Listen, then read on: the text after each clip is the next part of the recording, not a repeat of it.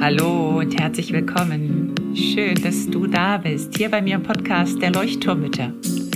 Dem Podcast, der dich und dein Leben in Bewegung und zum Leuchten bringt. Mit ganz viel Gefühl und Verstand. Mein Name ist Henriette Mathieu und ich freue mich riesig, dass du dabei bist. Und nun lehn dich einfach zurück, atme tief durch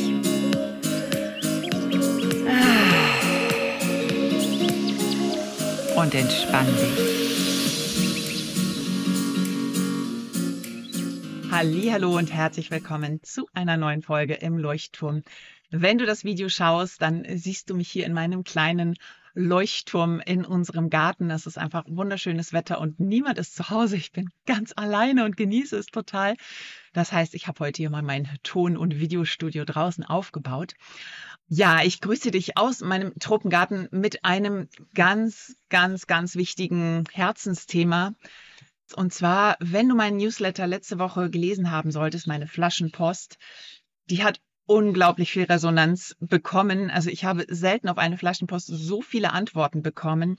Ich hatte euch in der Flaschenpost erzählt, dass ich das Thema Bedürfnisorientierung mir mal von einem ganz, ganz anderen Blickwinkel aus anschauen möchte. Und das hat auch wieder was sehr Persönliches mit mir zu tun.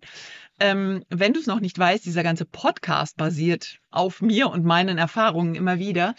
Er ist sehr persönlich, auch wenn das manchmal vielleicht nicht rauskommt, aber im Prinzip haben alle Themen was mit mir zu tun, die ich hier bespreche. Und dieses Thema Bedürfnisorientierung ist mir schon lange ein Dorn im Auge, würde ich sagen. Und vielleicht denkst du jetzt so, oh, was, ist sie voll gegen die bedürfnisorientierte Erziehung? Nein, überhaupt nicht. Aber ich hatte schon einmal eine Podcast-Folge dazu gemacht. Ich werde die auch nochmal verlinken. Da gab es auch viel Resonanz zu dieser Podcast-Folge. Mir geht es heute um eine Frage und ich weiß noch nicht genau, wo ich heute hinkomme mit dieser Folge. Ich habe mir insgesamt vielleicht ja vier Stichworte oder so geschrieben. Ich habe ein Zitat dabei von Remo Lago. Ich habe ein paar Stichworte, paar Fragen aufgeschrieben und ich habe extra gedacht, ich nehme das jetzt einfach mal auf und gucke mal, wo ich rauskomme, was das hier für ein Vortrag, für eine Folge wird. Also im Moment möchte ich über Bedürfnisorientierung sprechen und was das mit unseren eigenen Entwicklungstraumata zu tun hat. Vielleicht denkst du jetzt so, äh, was hat das eine mit dem anderen zu tun? Meiner Meinung nach hat es ganz, ganz viel zu tun. Ich möchte mich heute mit der Frage beschäftigen. Ich als Mutter möchte mein Kind bedürfnisorientiert begleiten. Und manchmal geht das ins Extrem der Bedürfnisorientierung, so dass meine Bedürfnisse A nicht mehr zählen. Das ist die Klientin, die bei mir landen. Das ist irgendwie bei allen der Fall, die alle zu mir kommen. Ja, ich weiß gar nicht, welche Bedürfnisse ich habe. Ich kann sie nicht fühlen, ich kann sie nicht spüren oder ich kann sie nicht einfordern. Ich kann keine Grenzen setzen. Es geht aber auch darum, um unsere Ängste als Mütter, als Väter, die aus Entwicklungstraumata entstanden sind und all das, also all das, was wir sozusagen als Päckchen mit uns tragen, was wir in unserem Rucksack tragen, das projizieren wir auf unsere Kinder. Und genau das wird ganz oft missverstanden mit bedürfnis- oder bindungsorientierter Erziehung, meiner Meinung nach. Ich glaube, wir haben in der Theorie alle verstanden, was bedürfnisorientiert erziehen heißt. Aber in der Praxis läuft es anders. Und dann hatte ich auch in der Flaschenpost, also in meinem Newsletter darüber geschrieben, der Unterschied zwischen Verstehen und Verstehen. Das Verstehen im Kopf, ich habe verstanden, was das heißt, und im Herzen wirklich zu verstehen, ich habe es tief in mir verstanden und lebe das auch.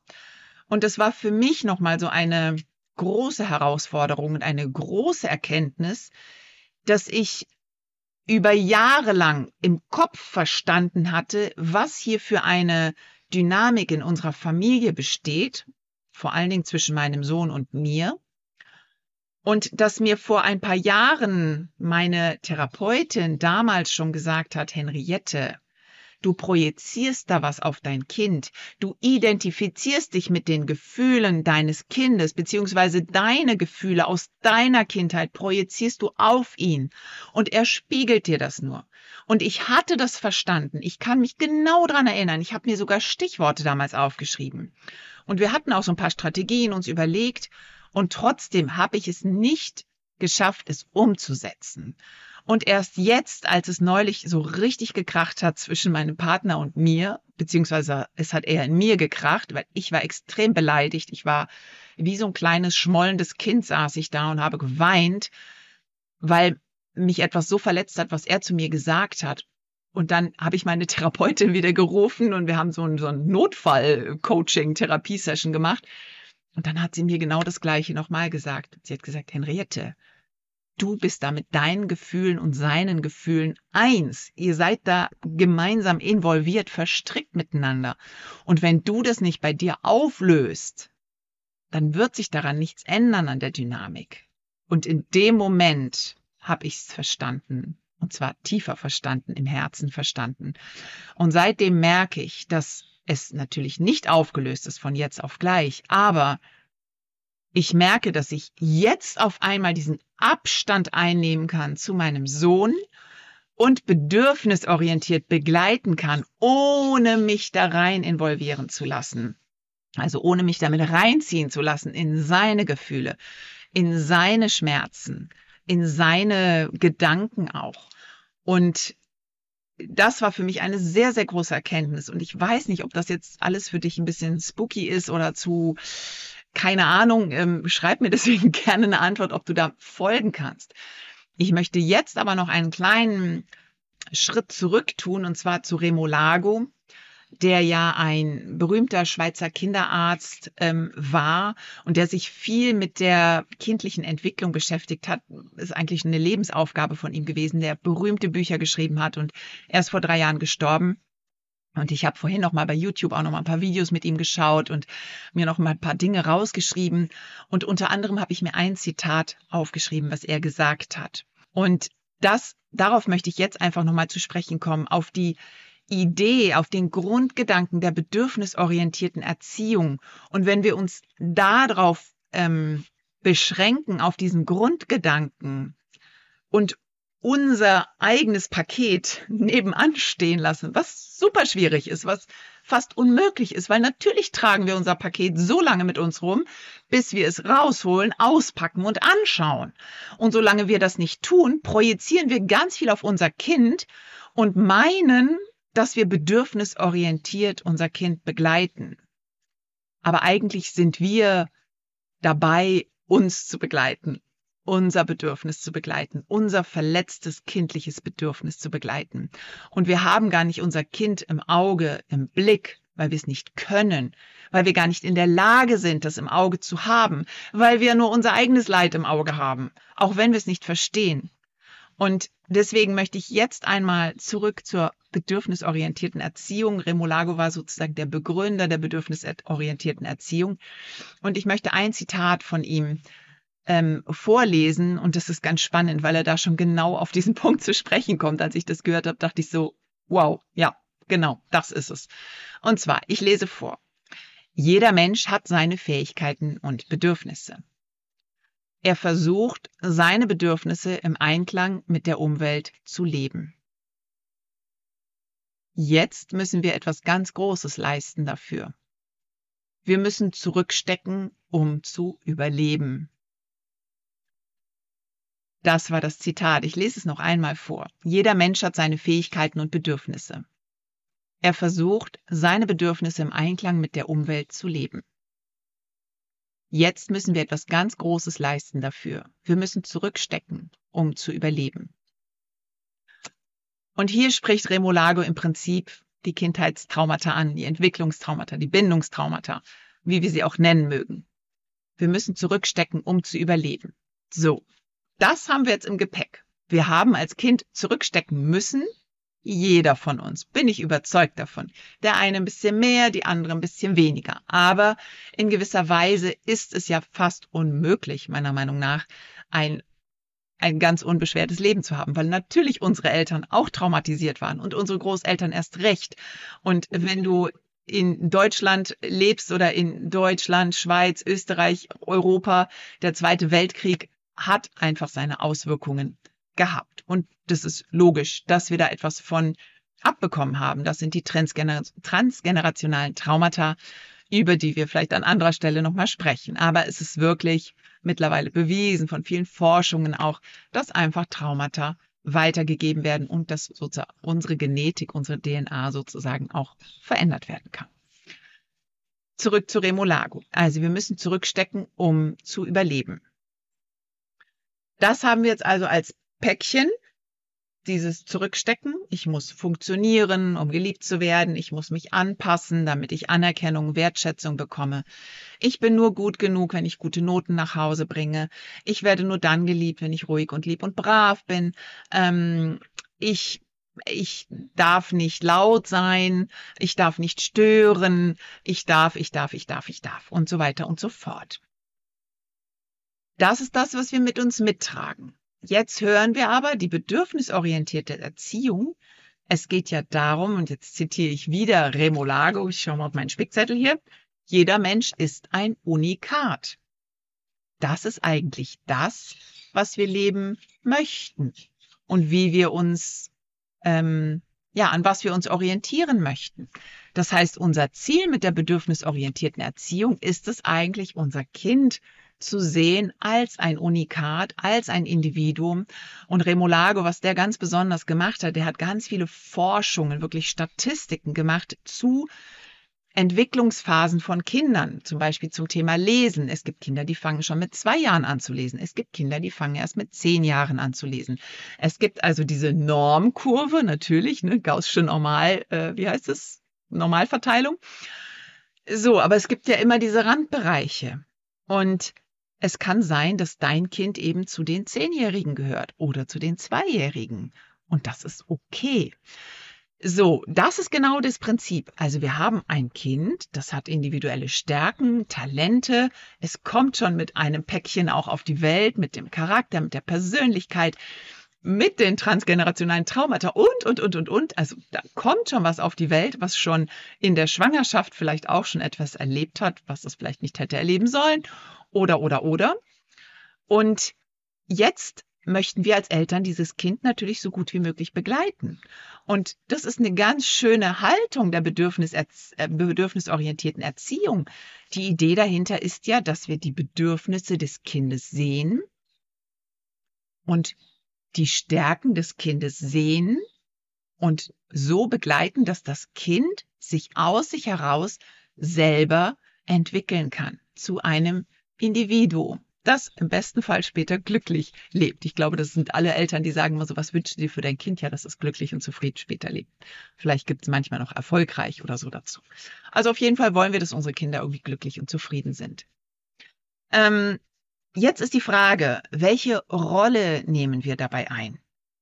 Und ich stelle jetzt einfach mal ein paar Fragen für dich, so als Gedankenstupser.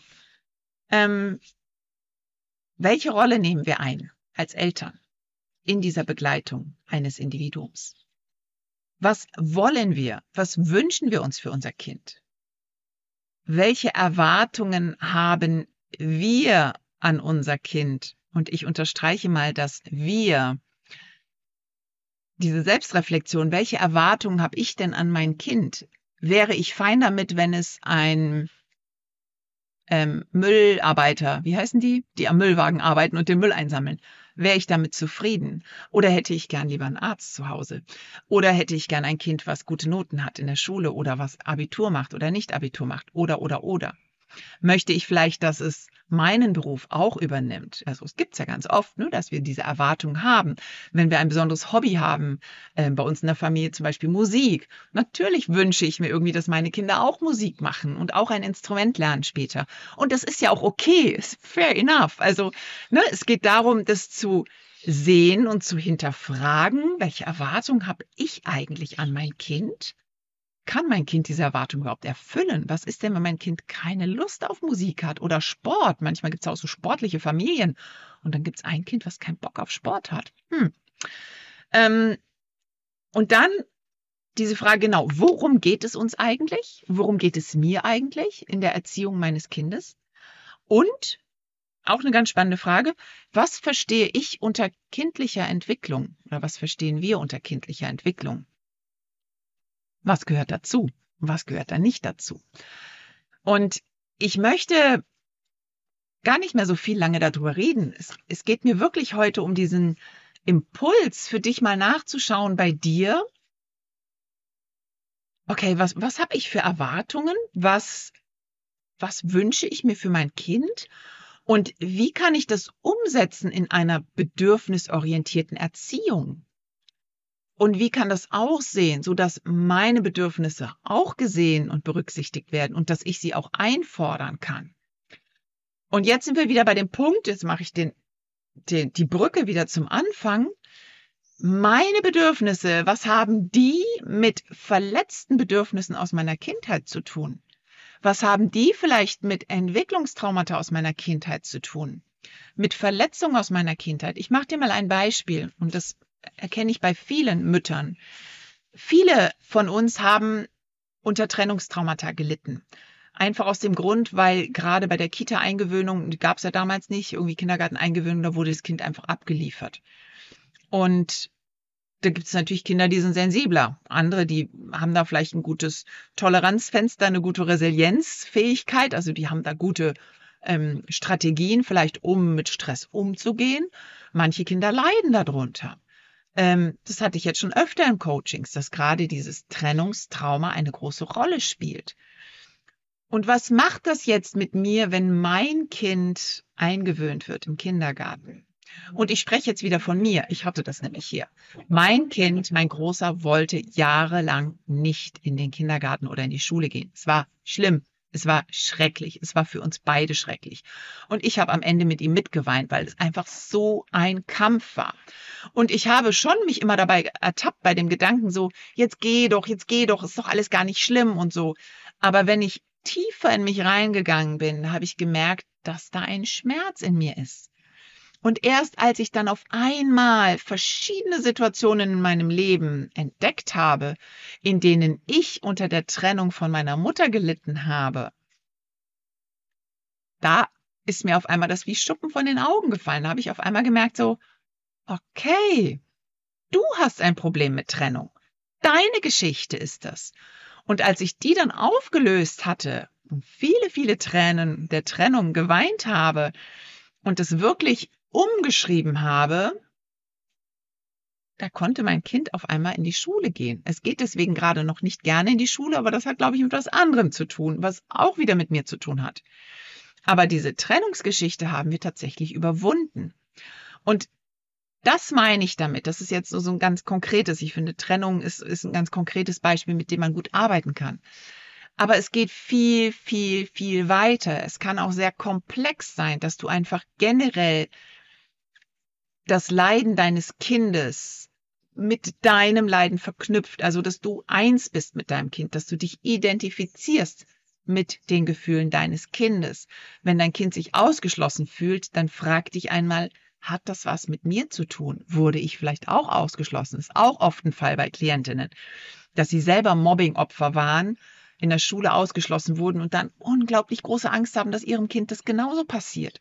Oder auch natürlich Missbrauch. Logisch, logisch, natürlich. Es geht auch gar nicht darum, das zu werten. Es geht darum, es zu verstehen. Und es geht darum zu verstehen, und das möchte ich dir heute mitgeben. Das, was eben Remolago sagt, es geht um diese, diesen Gedanken, jedes Kind, jeder Mensch ist ein Unikat. Und wir wollen ja, dass unser Kind ein Unikat sein darf und es sich auf seinem Weg entwickeln kann. Und dafür müssen wir unser Paket zur Seite stellen. Dafür müssen wir unseren Rucksack ablegen. Weil sonst wird die bedürfnisorientierte Erziehung eine ganz verkorkste bedürfnisorientierte Erziehung. Und das sind dann die, die bei mir landen und das Gefühl haben, dass sie sich nur verausgeben, weil sie das Gefühl haben, sie tun alles für ihre Kinder. Sie bedienen alle Bedürfnisse ihrer Kinder. Und alles, alles, alles es gibt eine große Freilernerbewegung und ich habe nichts dagegen, gegen die Freilerner. Ich habe nichts dagegen. Ich bin selber eine, die, glaube ich, ja, dafür prädestiniert wäre. Aber ich weiß genau, dass auch das Thema Freilernen bei mir zumindest etwas mit meiner Geschichte zu tun hat, weil ich gelitten habe in meiner Schule. Und viele Eltern meinen, sie tun ihren Kindern etwas Gutes, aber eigentlich tun sie ihren eigenen inneren Kindern etwas Gutes. Manchmal ist es so wie eine Kompensation oder auch wie so ein Rachegefühl vielleicht. Ich hatte das nicht, aber jetzt wird es anders. Ganz oft ist es das, was man als Kind nicht hatte, das möchte man seinem Kind besonders geben. Oder man geht in die gleiche ähm, in die gleiche, äh, auf die gleiche Spur, auf die gleiche Schiene und macht es genauso, wie man es selber früher als Kind erlebt hat. Und das möchte ich dir heute mitgeben. Und deswegen, ja, 20 Minuten sind um, es reicht. Ähm, ich freue mich auf dein Feedback und wenn du an dir arbeiten möchtest, wenn du diesen Rucksack anschauen möchtest, dann melde dich für ein kostenloses Klarheitsgespräch dass wir da einfach mal diese Frage anschauen. Wenn du selber merkst, so, ouch, ich glaube, da hast du einen Punkt getroffen, der meiner ist, dann melde dich total gerne. Oder wenn du Lust an die Flaschen auf, nein, Lust auf die Flaschenpost hast, mein Newsletter, wo ich über viele solcher Dinge spreche. Und es ist wirklich kein Werbenewsletter, es ist wirklich immer viel Inhalt, auch Content und ganz viel von mir auch mit drin.